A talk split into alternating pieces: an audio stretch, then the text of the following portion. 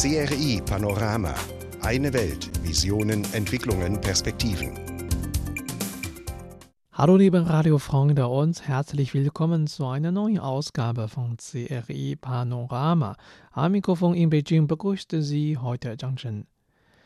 Beginnen wir die Sendung wie gewohnt mit einem kleinen Überblick über das heutige Programm. Wir berichten zuerst über jahrtausendealte Färberprodukte in Indigo-Blau in China. Dann folgt ein Beitrag über Schutz des Jungkan-Tempels in Lhasa. In unserem anschließenden Beitrag wollen wir Ihnen die durch neue Technologien kreierten neuen Berufe in China ein Stück näher bringen. Danach besuchen wir eine kleine Reparaturwerkstatt für Uhren hier in Beijing und in den letzten Minuten unserer heutigen Sendung genießen wir den neuen Charme der alten Seidenstadt Wujiang. Bevor es richtig losgeht, gibt's Musik und zwar Chengluo, Versprechen von Chen Xiang. Viel Spaß damit, bis gleich.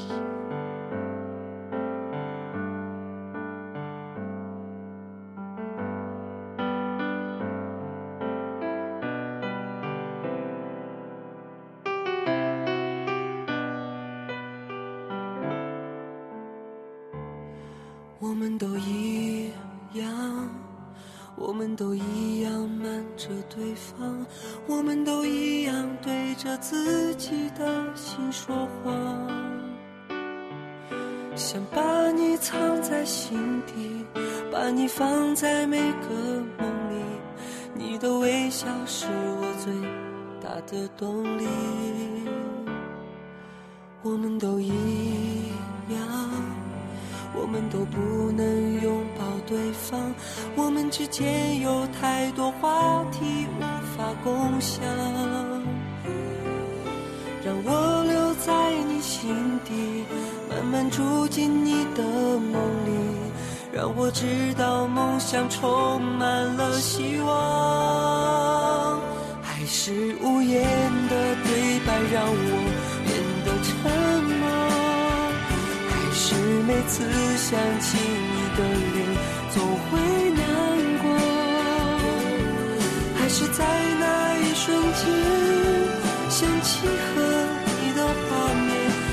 那时的我，承诺，在没有你的日子都会让我难过。我们的开始注定让你承受寂寞。我们相见那一天，渐渐熟悉在我身后，我守住了。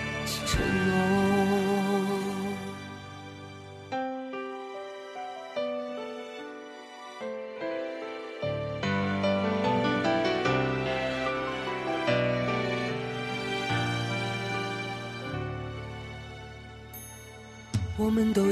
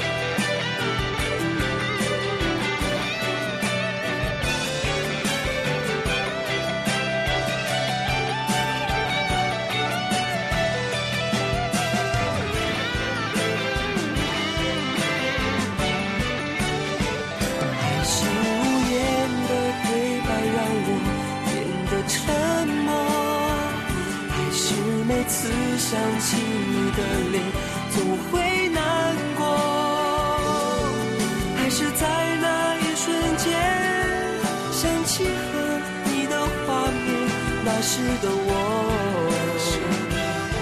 承诺，在没有你的日子都会让我难过。我们的开始注定让你承受寂寞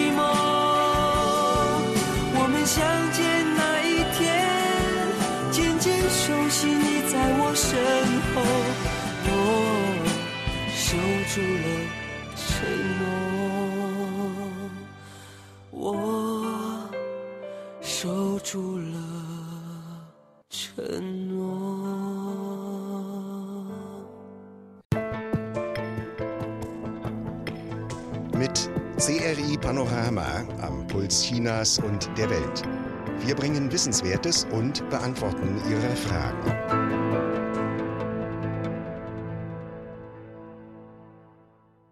Willkommen zurück. Zhengheng ist ein stark von Armut betroffener autonomer Kreis der Bui-Nationalität in der südwestchinesischen Provinz Guizhou. Unlängst hat die lokale Färberei für Pflanzenindigo erneut Bestellungen aus Japan erhalten. Die lokalen Indigo-Färberprodukte sind auf den Märkten in Japan, Europa und den USA sehr gefragt.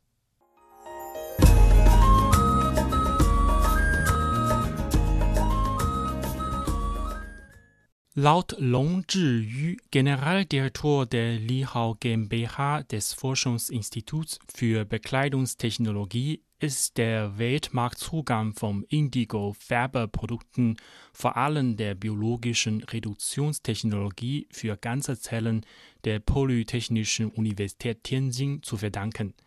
Dank dieser Technologie sind die Produkte farbechter. Da die traditionelle Färbertechnik leider größtenteils verloren gegangen ist, verblassen die mit traditionellen Methoden gefärbten Produkte stark, so dass sie keinen Marktzugang finden können.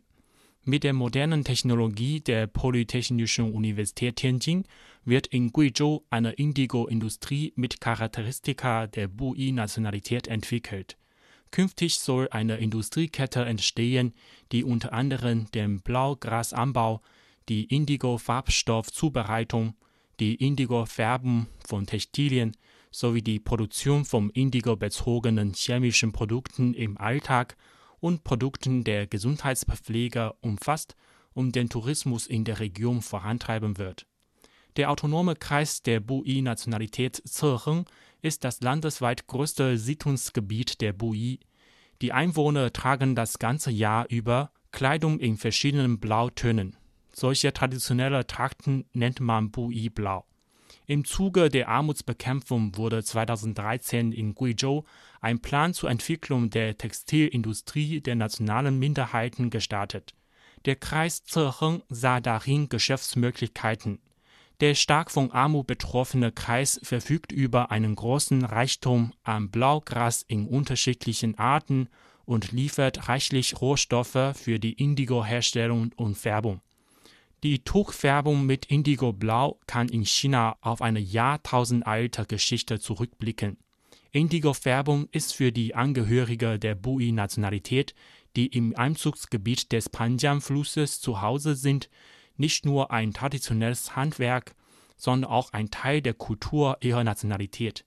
Die technologische Unvollständigkeit des traditionell überlieferten Verfahrens führt jedoch zu starken Verfärbungen, was den Marktzugang der Textilien erschwert hatte. Die Kreisregierung Zhejiang bat 2016 deshalb die Polytechnische Universität Tianjin um Hilfe, die sich auf Textilwissenschaft spezialisiert. Daraufhin arbeitete das Forschungsteam für saubere Färbung und Veredelung am Institut für Textilwissenschaft und Technologie der Universität mit dem Kreis Zhejiang bei der Erforschung der bepflanzlichen Indigo-Färbung zusammen, um mit Wissenschaft und Technik den Einheimischen bei der Armutsüberwindung zu helfen. Gemeinhin muss ein Farbstoff zunächst in Wasser aufgelöst werden. Er wird in einem molekularen Zustand an der Gewerbefaser adsorbiert bevor er in das Innere der Faser gelangen kann und die Faser gleichmäßig färbt. Die gefärbte Kleidung behält dadurch länger ihre Farbe. Da sich Indigo-Farbstoffe nicht im Wasser auflösen, wird Reduktionsmittel verwendet, um den körnigen Farbstoff auf eine im Wasser lösliche Struktur zu reduzieren. Seit Tausenden von Jahren werden Tücher in dieser Region auf traditionelle Weise gefärbt. Obwohl der biologische Prozess auch eine gewisse Reduktion aufweist, ist dieser Reduktionsprozess jedoch sehr schwach, so dass die meisten Farbstoffe nicht reduziert werden können. Überdies dauert der Vorgang ziemlich lang und der Farbstoff muss mehr als 20 Tage lang in einem großen Tank fermentieren. Durch Experimente haben wir Stämme mit sehr starker Reduktionskraft für Pflanzenindigo gefunden. Außerdem haben wir aus dem Pflanzenindigo einen neuen Stamm isoliert, der in einen Stamm mit noch höherer Reduktionskraft umgewandelt wird, sagt Gong Jixian, Professor am Institut für Textilwissenschaft und Technologie der Polytechnischen Universität Tianjin. Dank der Verwendung hocheffizienter Stämme ist der Reduktionsprozess von ursprünglich über 20 Tage auf drei Tage verkürzt worden. Zudem hat das dadurch gefärbte Gewebe eine höhere Farbechtheit als das mit chemisch-synthetischen Farbstoffen gefärbte Gewebe. Gong Jixian zufolge verwenden die Wissenschaftler keine hochriskanten Chemikalien. Gleichzeitig wird das ursprüngliche natürliche Blau des alten Handwerks erhalten. Kaum ein Jahr nachdem die Lihao GmbH die Produktion dieser modernen Indigo-Färberprodukten aufgenommen hat, zeigt sich nicht nur eine Zunahme von Tourismus und Blaugrasanbau in der Region, sondern auch das Beschäftigungsproblem ist gelöst worden. Das Unternehmen rechnet aller Voraussicht nach mit einem Jahresumsatz von 10 Millionen Yuan Renminbi. Die Indigo-Färberprodukte aus Zeheng finden inzwischen weltweit guten Absatz. Die drei Handy-Apps China News, China Radio und China TV stehen jetzt online zur Verfügung. In verschiedenen Sprachen bieten Ihnen die Apps umfassende Nachrichten sowie interessante Audio- und Videobeiträge über China und die ganze Welt. China News, China Radio und China TV können Sie im Google Play Store und dem App Store herunterladen.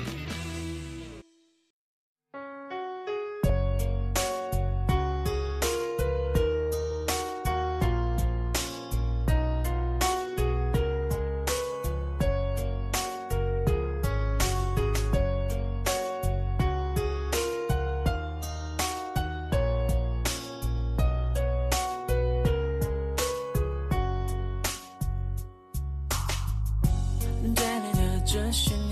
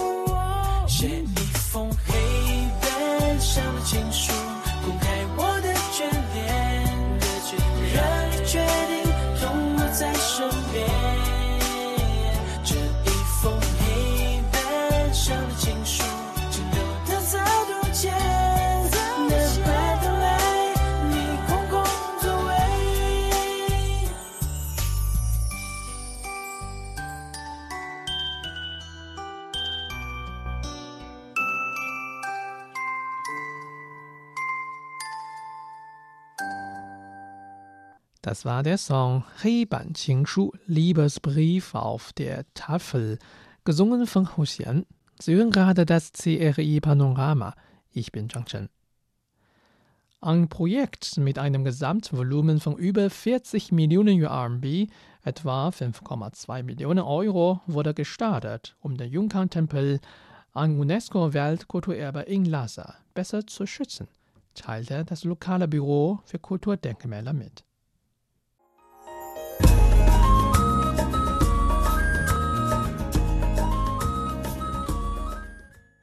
Der Jorkan-Tempel befindet sich in der Altstadt von Lhasa im Südwesten der autonomen Region Tibet in China. Ein Projekt mit einem Gesamtvolumen von über 40 Millionen Yuan Renminbi wurde gestartet, um den Jorkan-Tempel, ein UNESCO-Weltkulturerbe in Lhasa, besser zu schützen, teilte das lokale Büro für Kulturdenkmäler mit. Das Mammutprojekt wurde von der Zentralregierung und der lokalen Regierung zusammen subventioniert und umfasst eine Vielzahl von Schutz- und Sicherheitsprogrammen. Laut Jin Yongchun, Leiter des städtischen Büros für Kulturdenkmäler in Lhasa, solle das Projekt noch bis Ende des laufenden Jahres abgeschlossen werden. Durch das ehrgeizige Projekt sollen die Sicherheits-, Strom- und Feuerlöscheinrichtungen des Tempels verbessert werden. Den Schwerpunkt des Projekts bildete der Bau eines unterirdischen Löschwasserteichs am Rande des Tempels, um das Kulturerbe und die historischen Artefakte in den Tempel besser vor Brand zu schützen. Der Jokan-Tempel gilt als die ikonische Stätte in der Altstadt von Lhasa, wo die Bevölkerungsdichte ziemlich hoch und der Wasserdruck relativ niedrig ist. Aus diesem Grund sei man nach wiederholten Überprüfungen zur Entscheidung gekommen, diesen Teich am Rande des Tempels zu bauen. Jin teilte weiter mit, er könne nicht nur die Wasserversorgung für die Brandbekämpfung des Jokan-Tempels sicherstellen, sondern auch in Brandnotfällen für die Sicherheit und den Schutz der Altstadt eingesetzt werden. Vor zwei Jahren ist im oberen Stockwerk des heiligen Tempels ein Feuer ausgebrochen, das glücklicherweise schnell gelöscht werden konnte. Das hat jedoch das Risikobewusstsein der Behörden gestärkt. Die Regierung entschied sich, mehr in die Erhaltung und den Schutz des Tempels zu investieren. Im März hat die Verwaltungskommission des Tempels über 6 Millionen Yuan bereitgestellt, um die tausend Jahre alten Steintafeln vor dem Tempeleingang zu renovieren. Der im 7. Jahrhundert erbaute Jokan-Tempel beherbergt unzählige historische Relikte und eine umfangreiche typisch tibetische Architektur. Er wurde im Jahr 2000 als Teil des Potala Palastes in die UNESCO-Liste des Weltkulturerbes aufgenommen. Die drei Handy-Apps China News, China Radio und China TV stehen jetzt online zur Verfügung. In verschiedenen Sprachen bieten Ihnen die Apps umfassende Nachrichten sowie interessante Audio- und Videobeiträge über China und die ganze Welt. China News, China Radio und China TV können Sie im Google Play Store und dem App Store herunterladen.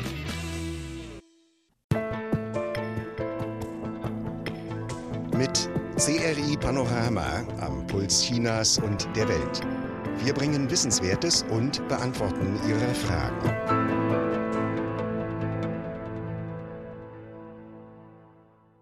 Willkommen zurück. Sie hören CRI Panorama. Ich bin Zhang Chen. Im Zuge der Entwicklung von künstlicher Intelligenz, Drohnen und E-Sport sind in den letzten Jahren auch zahlreiche neue Berufe entstanden, darunter Drohnenpilot und E-Sportler. Das chinesische Ministerium für Personal, Ressourcen und soziale Absicherung hat Anfang 2019 15 offizielle neue Berufsbezeichnungen festgelegt. Welche Aussichten haben diese neuen Berufe und wie wird sich die Entscheidung des Ministeriums auf die Berufsauswahl der chinesischen Jugend auswirken? Die Antworten erhalten Sie jetzt im folgenden Beitrag.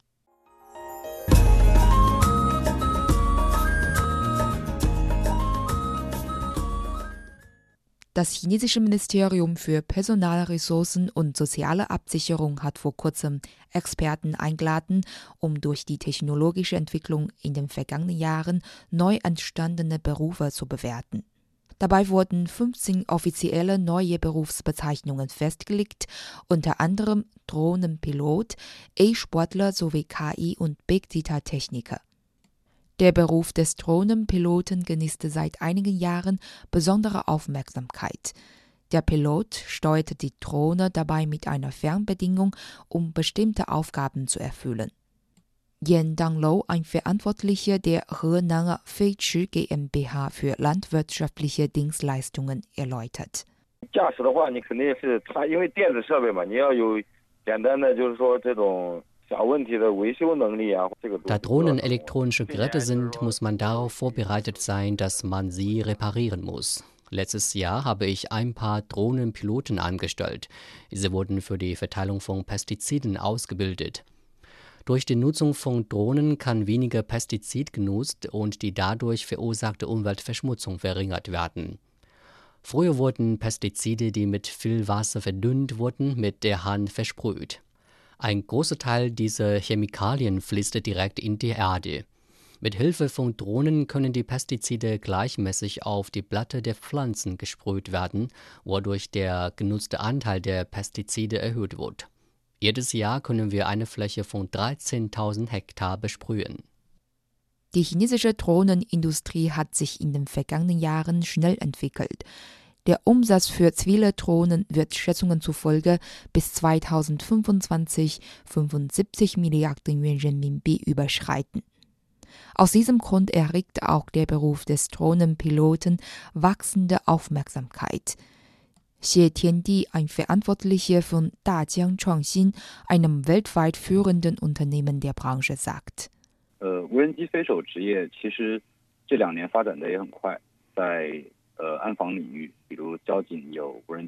der Beruf des Drohnenpiloten boomt in den letzten Jahren. Man kann damit als Verkehrspolizist, Polizist für öffentliche Sicherheit, Elektroniker für Stromleitungen oder im Pflanzenschutz arbeiten. Dementsprechend erfuhr auch unsere Firma in den letzten Jahren eine schnelle Entwicklung. Der Bedarf zeigt eine steigende Tendenz. Wenn Drohnenpilot offiziell als neuer Beruf anerkannt wird, werden wir diesen Berufsmarkt in Zusammenarbeit mit der Regierung und der Gesellschaft erschließen. Durch die Ausbildung, Förderung oder auch Zuschüsse sollte mehr Menschen geholfen werden, diesen Beruf auszuüben und ihn zu einer Karriere zu machen. Auch E-Sportler rangieren auf der Liste der 15 neuen Berufe des chinesischen Ministeriums für Personalressourcen und soziale Absicherung. E-Sport wurde in China häufig als das Spielen von Computerspielen angesehen und galt deshalb nicht als seriöser Beruf. Yang Shunhua, der stellvertretende Direktor des Huangzhou E-Sport Clubs, glaubt, mit der Anerkennung des Berufs des E-Sportlers würde die Branche tatkräftig gefördert. 早年确实很多人会戴一些有色眼镜嘛，来看这个 Früher gab es viele Vorurteile gegen diesen Beruf. Man hielt E-Sportler für keinen ehrlichen Beruf. Wenn E-Sportler als neuer Beruf staatlich anerkannt wird, ist das eine große Ermutigung für die Angestellten in der Branche. Dieser Beruf wird dann positiv betrachtet. Das führt dann zu einer Systematisierung und Standardisierung der Branche, wie es bei traditionellen Sportarten der Fall ist. Analytikern zufolge sind die neuen Berufe die Folge einer breiten Anwendung neuer Technologien. Die Aufnahme von Drohnenpiloten und E-Sportlern in die Liste neuer Berufe zeigt, dass den Menschen die Bedeutung neuer Technologien inzwischen bewusst geworden ist. Durch die Anerkennung neuer Berufe werden immer mehr Menschen ermutigt, sich die entsprechenden Fachkenntnisse anzueignen und diese Berufe auszuüben. Die drei Handy-Apps China News, China Radio und China TV stehen jetzt online zur Verfügung. In verschiedenen Sprachen bieten Ihnen die Apps umfassende Nachrichten sowie interessante Audio- und Videobeiträge über China und die ganze Welt. China News, China Radio und China TV können Sie im Google Play Store und dem App Store herunterladen.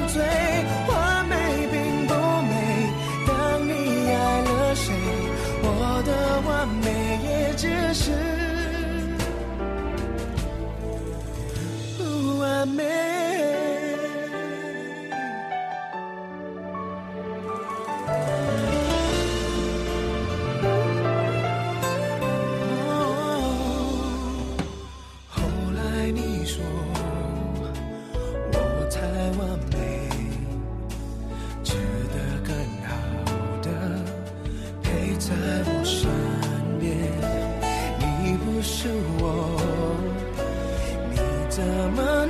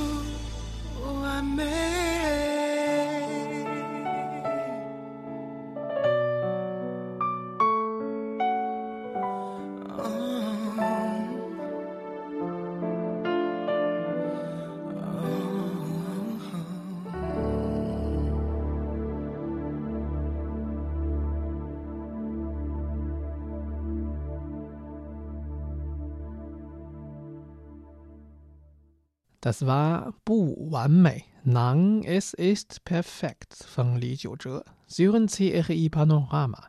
Ich bin Zhang Chen. Uhren waren früher ein wichtiger Alltagsgegenstand. Man trug sie, um zu erfahren, wie spät es ist. Heute übernimmt diese Aufgabe das Smartphone. Doch in einem Beijinger Wohnviertel ist die Zeit stehen geblieben. Seit fast 40 Jahren repariert Liu Xianping dort Uhren.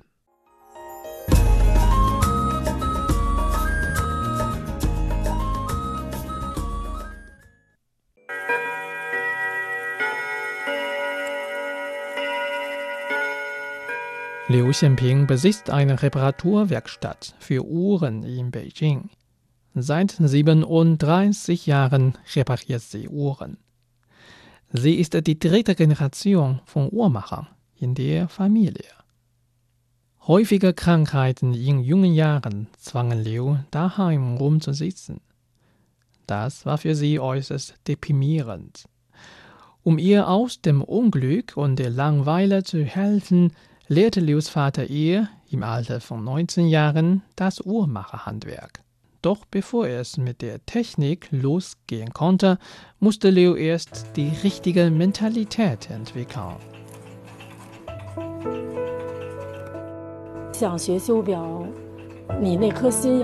Man muss Liebe für die Sache entwickeln und zugleich ein ehrliches Herz haben, um Ohren zu reparieren. Auch wenn es manchmal schwierig ist, gibt man trotzdem immer sein Bestes. Die Uhrmacherei bringt einem weder Ruhm noch Wohlstand. Man muss mit dieser Tatsache seinen Frieden machen. Bei der Lehrausbildung hat Liu Xianping ihre Liebe für dieses Handwerk entdeckt. Als sie einen Stoßdämpfer in einer sehr alten Uhr erfolgreich verschweißte, meinte ihr Vater, dass sie von dem Handwerk leben könnte und war sehr stolz auf sie. Jeder einzelne Schritt ist kompliziert, erzählt Liu. Deshalb müsste man ganz Augen und Ohr sein. Es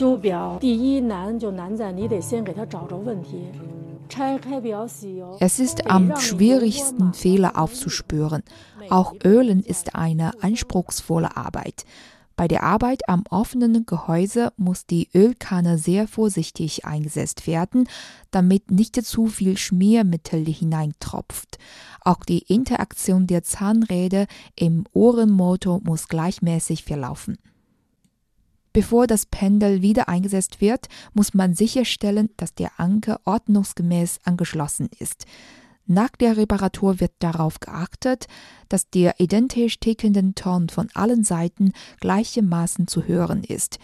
Erst dann wird sie an den Kunden übergeben. Kein seltsames Geräusch sollte zu hören sein.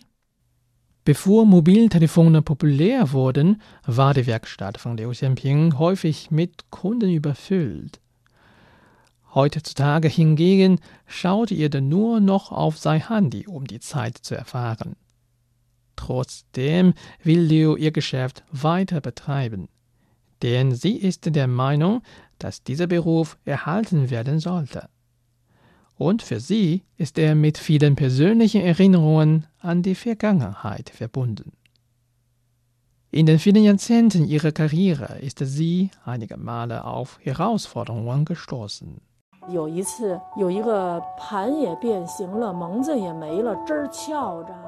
Einmal kam eine Frau mit einer Armbanduhr in das Geschäft.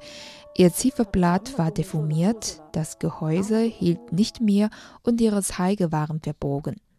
Ich erklärte ihr, die Uhr sei eher reparabel und sie solle eine neue kaufen. Als die Frau das hörte, fing sie bittlich an zu weinen. Sie und ihr Mann waren beide Taxifahrer. Doch ihr Mann ist bei einer seiner Nachtschichten verunglückt und ums Leben gekommen. Die Armbanduhr war alles, was sie noch von ihm hatte. Ihr großer Wunsch war es, die Uhr wieder ticken zu hören. Ich habe es geschafft, die Uhr zu reparieren, aber sie konnte nur noch im gekippten Zustand ticken. Als die Frau ihre Uhr abholte, hielt sie sie so fest, als ob sie ein Baby in den Armen halten würde. Seitdem weise ich keine Kunden mehr ab, egal wie lange die Reparatur dauert. Seit nun fast 40 Jahren hält Liu Xianping am Motto ihres Vaters fest. Ausführliche Reparatur, minimale Änderung.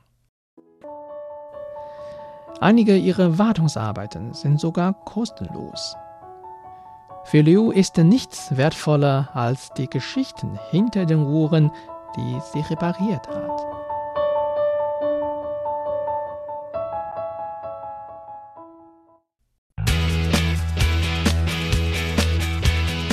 Die drei Handy-Apps China News, China Radio und China TV stehen jetzt online zur Verfügung. In verschiedenen Sprachen bieten Ihnen die Apps umfassende Nachrichten sowie interessante Audio- und Videobeiträge über China und die ganze Welt. China News, China Radio und China TV können Sie im Google Play Store und dem App Store herunterladen.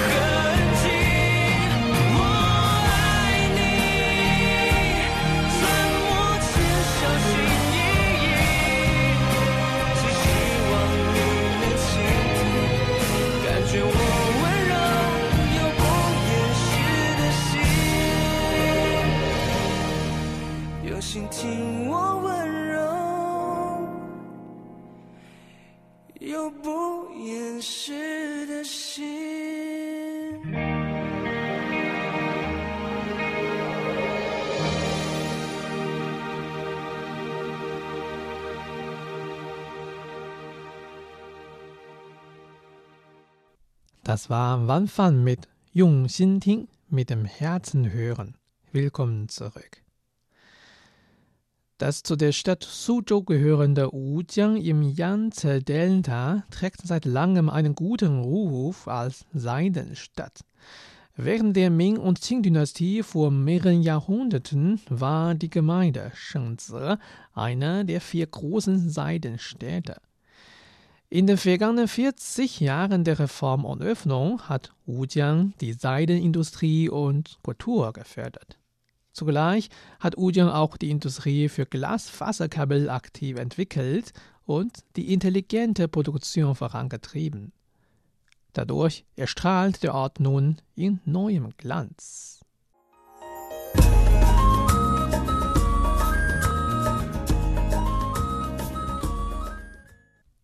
Seit vielen Jahren werden Songjin-Webprodukte aus Wujiang im Yangtze-Delta als Geschenk beim Auslandsbesuchen chinesischer Spitzenpolitiker mitgenommen. Auch bei den in China veranstalteten APEC und G20-Gipfeln wurden die wertvollen Seidenprodukte an die Gäste verteilt.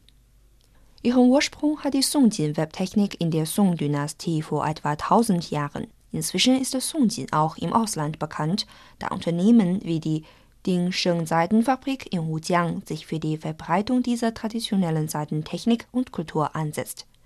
Der Büroleiter der Dingsheng Seidenfabrik, Pan Azhi, erklärt.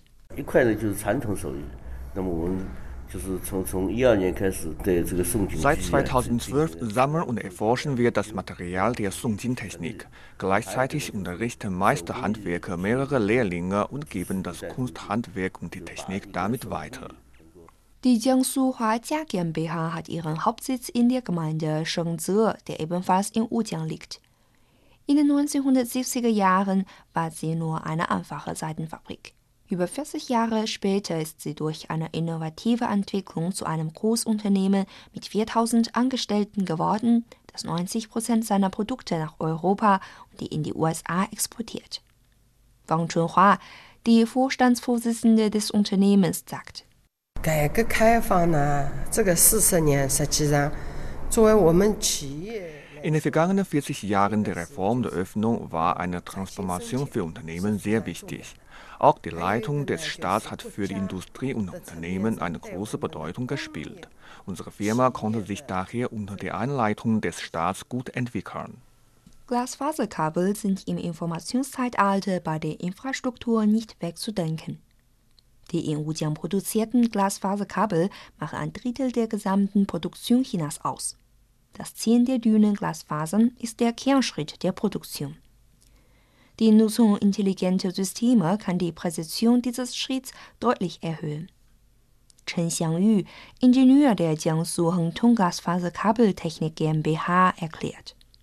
那个集团的一个呃规划嘛，就是整体来说要实现一个无人化的工厂。呃，就比如从我们那个 Unser Unternehmen plant, eine möglichst menschenleere Fabrik zu schaffen.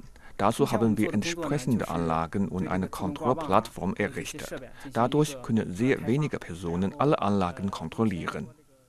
Die Förderung der intelligenten Aufrüstung des Glasfaserkabelunternehmens wird von der lokalen Regierung stark unterstützt. Im Jahr 2015 wurde in Wujiang eine Konferenz zur Förderung einer intelligenten Industrie veranstaltet. Allein von 2015 bis 2017 wurden Subventionen im Wert von über 200 Millionen Yuan Renminbi durch das Projekt Maschine statt Mensch in Anspruch genommen. Taipei Yuan, der stellvertretende Direktor des Komitees für Wirtschaft und Informatisierung von Wujiang, sagt. 结合吴江本地的发展特点或或者定位， Muzia unterteilt intelligente Produktion in intelligentes Design, intelligente Herstellung, intelligente Anlagen, Management von Unternehmensressourcen, Lieferkettenproduktion und elektronischer Handel. 400 Projekte wurden als Entwicklungsschwerpunkte für die Integration von traditioneller und aufstrebender Industrie sowie Informationstechnik ausgewählt.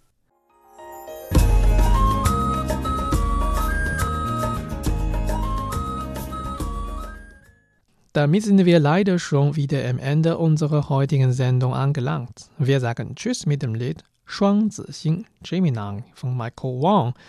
Zhang Chen verabschiedet sich von Ihnen. Morgen bin ich dann natürlich wieder für Sie da. Schalten Sie doch an. Macht es gut und 再见。